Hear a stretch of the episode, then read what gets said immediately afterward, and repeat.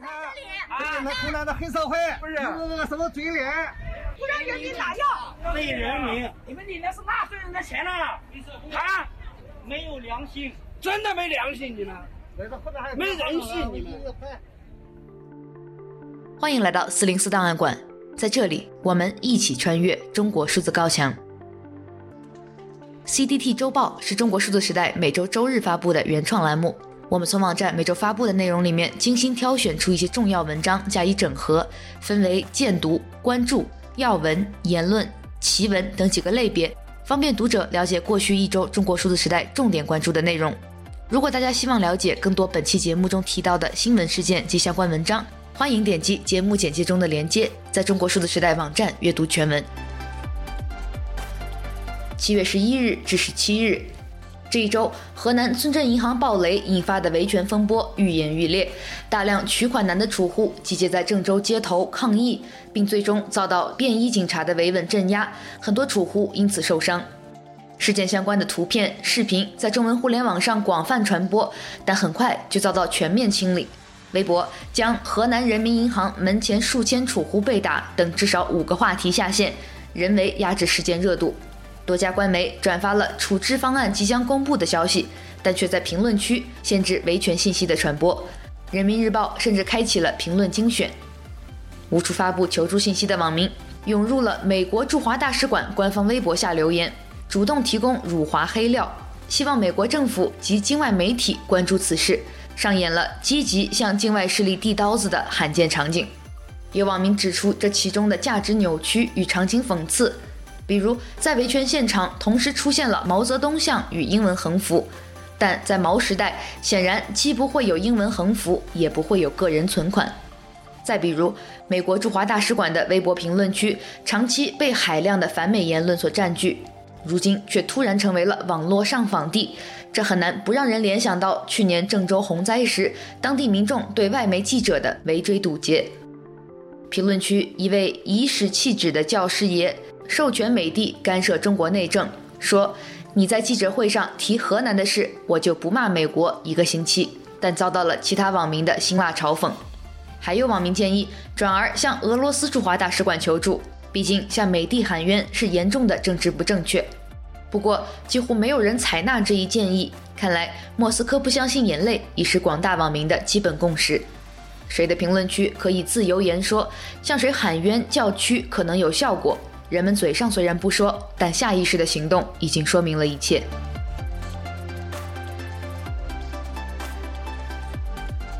这一周，全国多个城市传出了购房者拒绝支付烂尾楼房贷的消息。自从江西景德镇恒大龙庭的九百多户业主联名宣布强制停贷断供后，这种自杀式维权活动被纷纷效仿。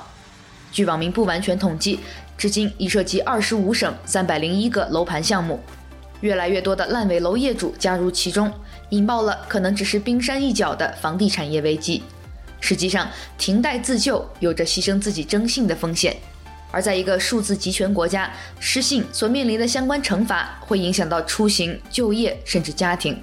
即便如此，郑州某楼盘的全体业主在一份告知书中写道：“当我们的生存都是问题的时候，当我们感到绝望的时候，征信对于我们来说，也就是一个纸老虎。”一个随时可以扔到垃圾桶的枷锁，这是我们万千百姓无奈的呐喊。此次席卷全国的停贷潮，仅郑州一城便独占三十九个烂尾项目，成为了全国停贷楼盘最多的城市。在此背景下，一对郑州小夫妻亮亮丽君夫妇的故事意外引起了全网关注。两人在二零二一年十一月买房，疫情打击下，妻子的降薪令还贷生活压力倍增。而在今年七月初，楼盘彻底停工后，原本还有些盼头的生活坠入了无底深渊。可是他们却不敢断供，怕连带影响腹中胎儿的前途。在旁人看来，他们已经为生活拼尽全力，却有可能一场空，并且仍欠银行一百万。有网民留下了一句扎心的评论：“祥子以为努力拉车就能拥有属于自己的一辆黄包车。”他们的故事与老舍笔下的祥子如此相似，亮亮丽君夫妇也曾将抖音简介改为“中国式青年现代骆驼祥子”，但最终却将之删去。或许正应了其他郑州烂尾楼业主的一句话：“引号，挨了一顿打，还不允许他喊疼，祥子连呻吟一声都是错误的。目前有网民活用防疫宣传语“依法维权”，提出了动态停贷、错峰还贷、灵活停贷、非必要不还贷等说法，而这无一例外地遭到了平台审查。有分析人士指出，当前的房屋预售制政策存在制度设计问题，但目前看来，烂尾风险的承担主体仍会是彼此孤立的购房者，因为社交平台上已经出现了两大官方引导的话题，一个是银行人士称烂尾楼业主停贷是违约，而另一个是专家称取消预售制更不利于购房者。一周见读。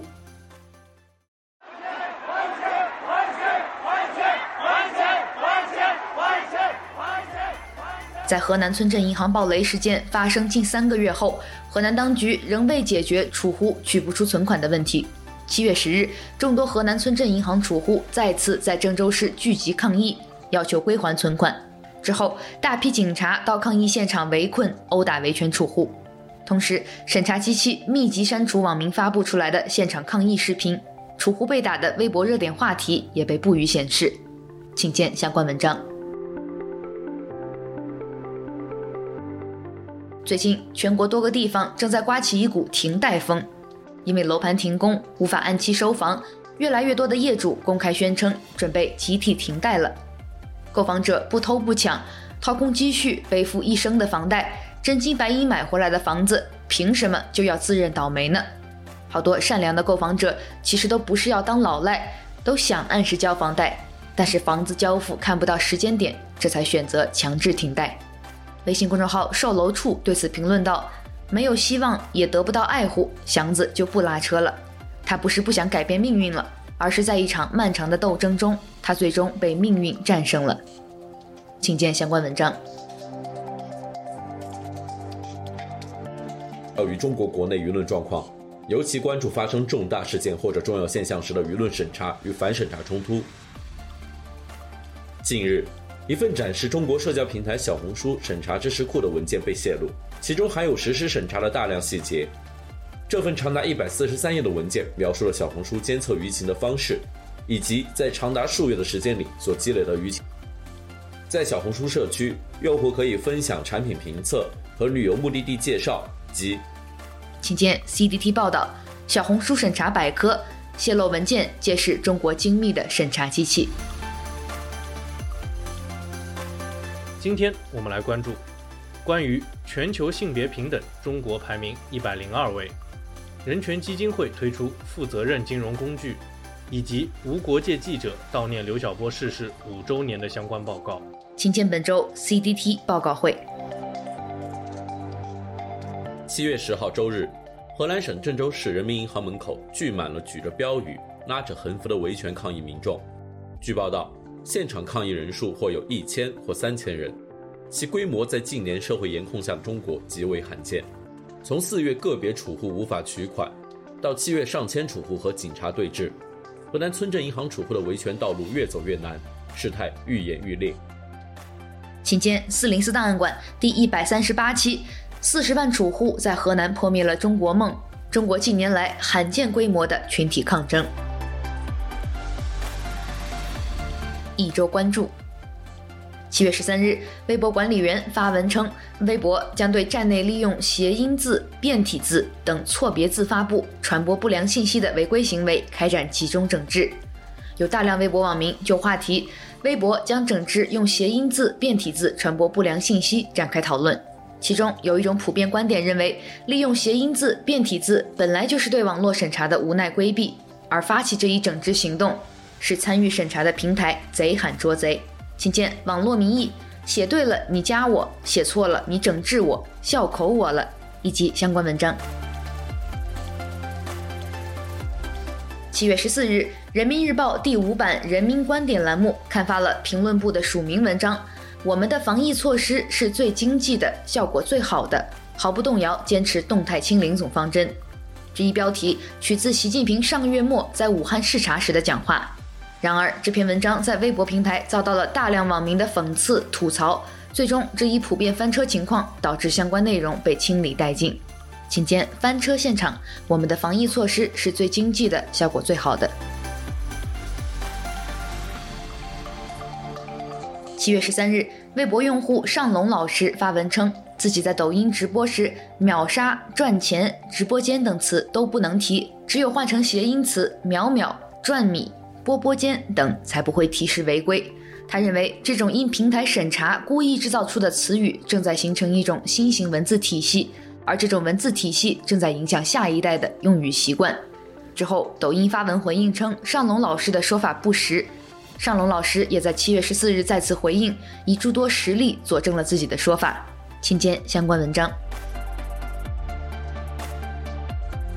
近日，金山股份有限公司旗下的办公软件 WPS Office 被曝私自检测用户本地文档里的违规内容，并锁定删除相关文档。严重侵犯了用户隐私，引起网络关注。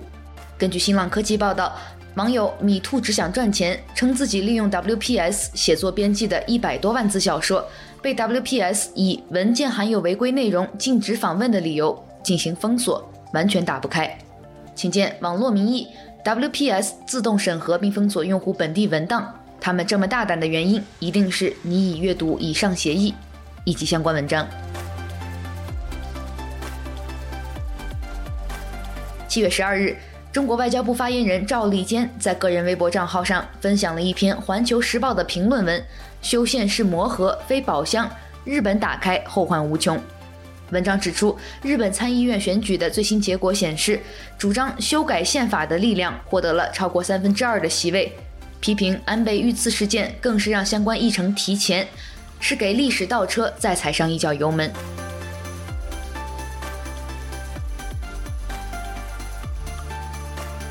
一周惊奇。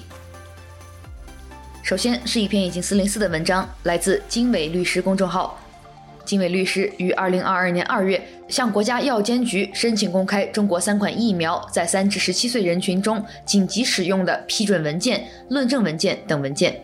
此后，国家药监局以《政府信息公开条例》第十四条、第十六条规定为由不公开。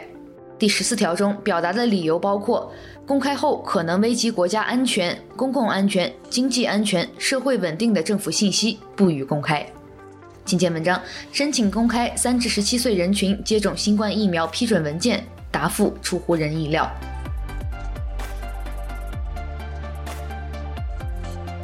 七月十三日，有微博博主称，从外省市返京居家隔离需佩戴一款电子手环进行体征检测。该博主透露，该手环功能包括二十四小时体温、定位监测等功能，除洗澡、充电外，需二十四小时佩戴。请见相关文章。继做完核酸在手上盖章并保持三天的要求后，七月七日，无锡的一则通告再次引发关注。通告称，凡不在规定时间内进行核酸检测的个人，纳入个人征信系统，并给予个人门铃码附红码警示。这种手段是否合理合法，有法可依。请见来自隐私护卫队的文章：无锡新吴未按规定时间做核酸，门铃码附红码，纳入个人征信，以及相关文章。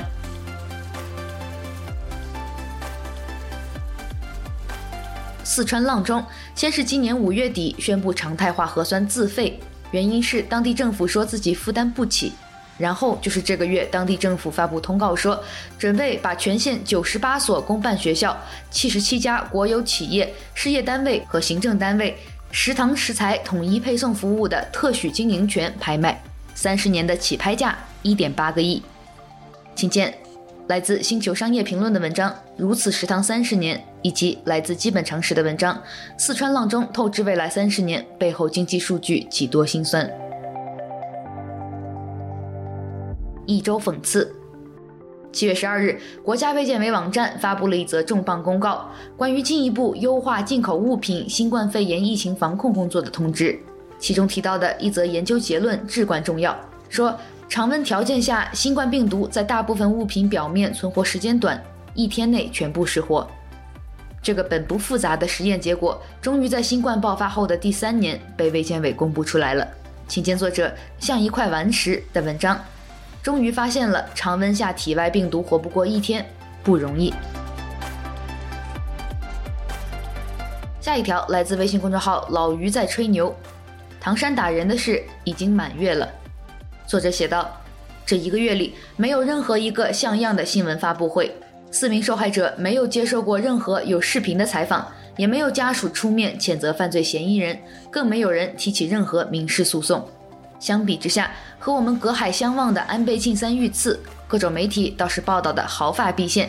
从安倍遇刺时候各个角度的视频，到他遇刺前那顿饭吃的是啥？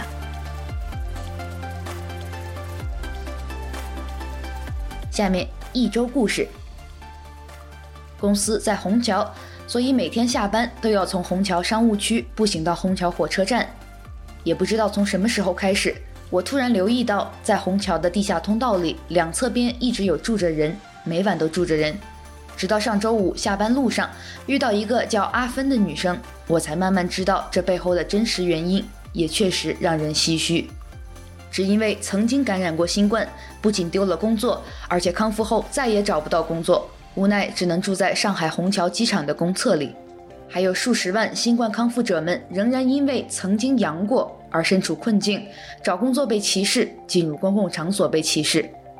请见已经四零四的文章，来自作者真叫卢俊。我躲在虹桥的卫生间，不知道去哪。来自公众号基本常识的文章，阿芬找工作被歧视住厕所，是卫健委一手造成的。以及来自风声 opinion 的文章，进过方舱的不要，阳过的不要，警惕万无一失思维蔓延。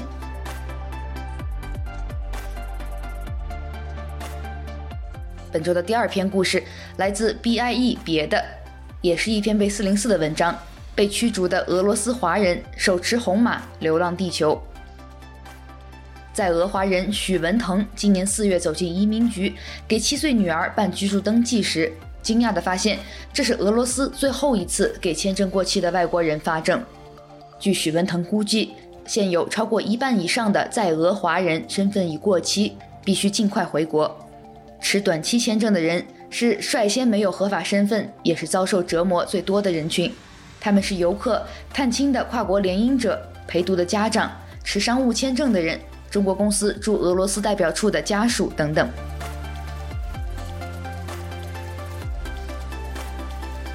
哪怕挤破头掏空钱包，也要上学科课。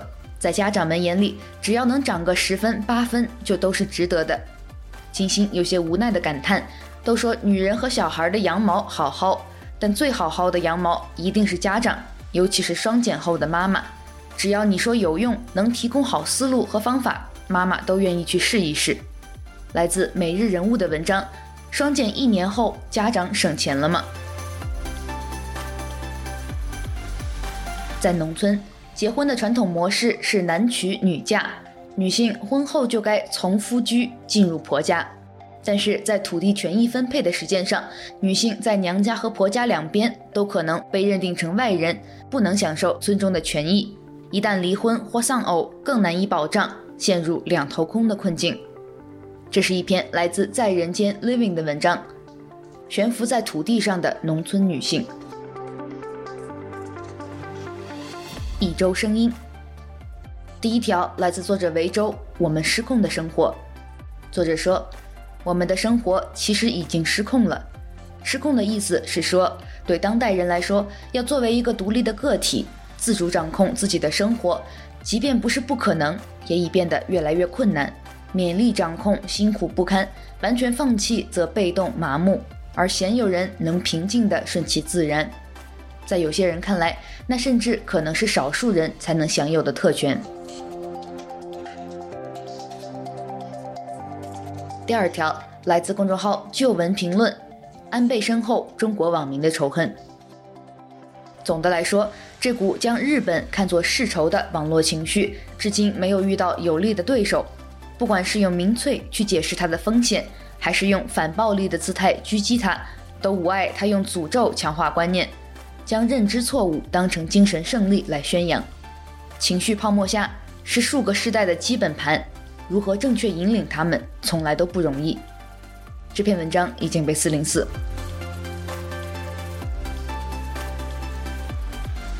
最后一周视频，七月十一日，央视新闻一加一栏目播出了一段主持人白岩松就奥密克戎 BA. 点五变异病毒采访病毒学专家的视频。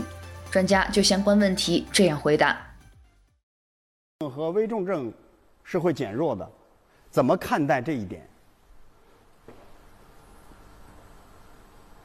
这个阿米克戎病毒变异从过去从一变异变异株病毒一开始的话。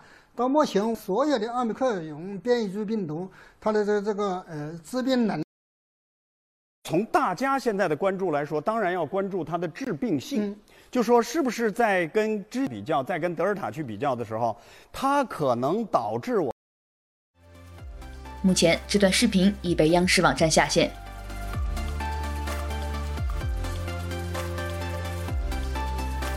以上就是本周 CDT 周报的内容。如果大家希望了解更多本期节目中提到的新闻事件及相关文章，欢迎点击节目简介中的链接，在中国数字时代网站阅读全文。中国数字时代 CDT 致力于记录和传播中文互联网上被审查的信息，以及人们与审查对抗的努力。欢迎大家通过电报 Telegram 平台向我们投稿，投稿地址请见本期节目的文字简介。阅读更多内容，请访问我们的网站 cdt.media。